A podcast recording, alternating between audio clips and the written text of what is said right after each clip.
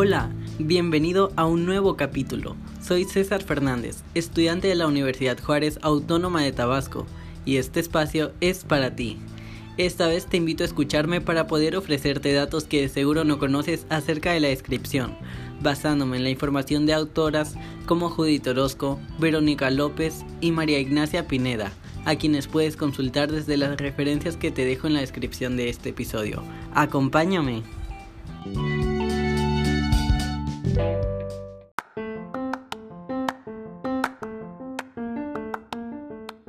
Quizá tú no te has percatado que cotidianamente descubres algunas cosas que haces o sientes, como cuando platicas de lo que te gustó en la última película que viste, cuando le explicas a tus amigos cómo vas a ir vestido a algún evento, e incluso cuando elaboras la respuesta para un examen. Son acciones que involucran la descripción, aunque claro, no son todas las que existen. Entonces, ¿ya tienes una idea de lo que es la descripción? Perfecto. Te ayudaré a reforzarla.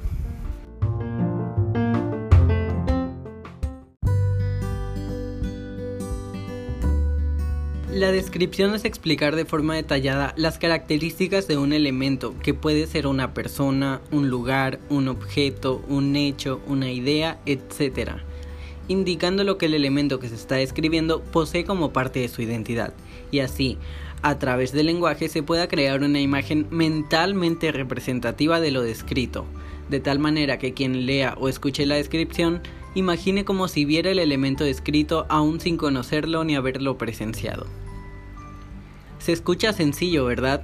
Pues no es tan fácil como parece, ya que fácilmente se confunde con la enumeración, la cual solo presenta un listado de las partes que componen al elemento, pero no da una idea exacta de él o ella.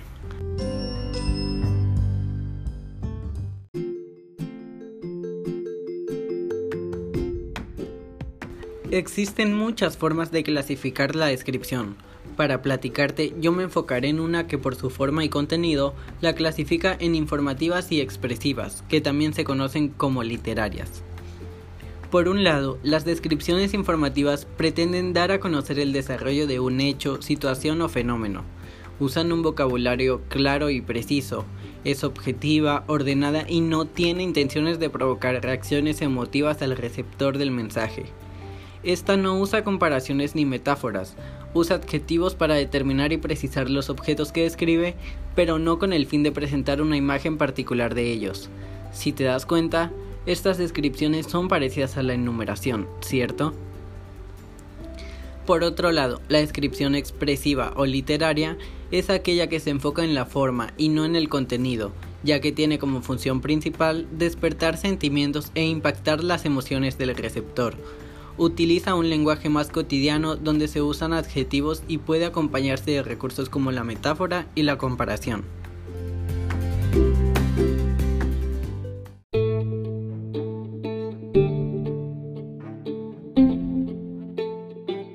Para realizar una descripción correctamente se deben seguir una serie de pasos. El primero de ellos es poner mucha atención para acumular los datos que se perciben a través de los sentidos o por la memoria. Estos datos se pueden acumular entonces mediante la observación, el recordamiento o a través de la imaginación. El segundo paso es el proceso de selección, el cual indica que de los datos acumulados los que sean considerados innecesarios deben ser eliminados.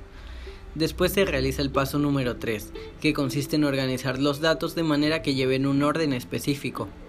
El paso 4, que es el último a seguir, es donde se presenta la descripción redactada lo más correcto posible. En esta redacción se deben hacer pausas después de cada enunciado que contenga una característica, se debe evitar la enumeración, la redundancia, la vagancia y claro, cuando la descripción se hace oralmente, puede estar acompañada de ademanes o gestos.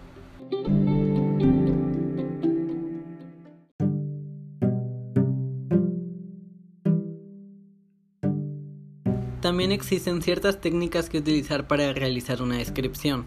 Estas se efectúan dependiendo qué es lo que va a describirse, puesto que permiten obtener un número mayor de datos. A continuación mencionaré las principales. En la técnica utilizada para describir un objeto se detallan rasgos característicos como su forma, tamaño o la impresión que produce.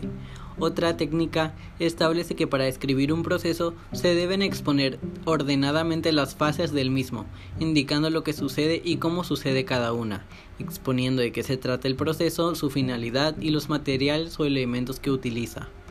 Entre las técnicas también se halla la topografía, es la utilizada para describir cualquier tipo de lugar o paisaje, dando primero una visión general del lugar para después localizar las características más relevantes o la impresión que el lugar produce.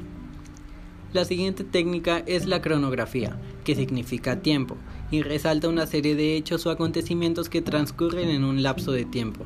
Ella puede describir aspectos como en un día frío, un día de semana caluroso, vacaciones tristes, etc. Ahora bien, para finalizar con las técnicas me enfocaré en las que son utilizadas para describir personas. De estas existen cuatro posibles a utilizar, que son la prosopografía, que es la correspondiente a la descripción específicamente física de una persona. Para llevarla a cabo se debe establecer si la descripción se hará en un tono serio, irónico o burlón. Después se observa atentamente a la persona y sus movimientos para seleccionar los rasgos físicos que la caracterizan y así poder dar una descripción. Otra es la etopeya.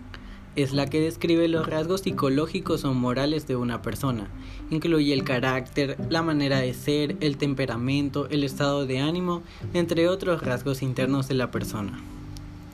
El retrato es una técnica que combina las dos técnicas anteriores, siendo una descripción combinada de las principales características físicas y morales de una persona.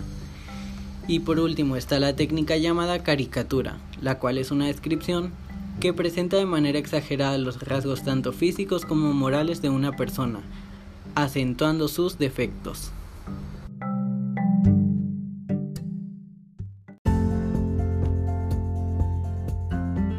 Y bien, ¿qué te pareció esta información?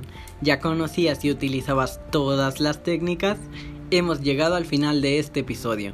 Espero que haya sido de tu agrado y que la información que he brindado te sea de gran utilidad.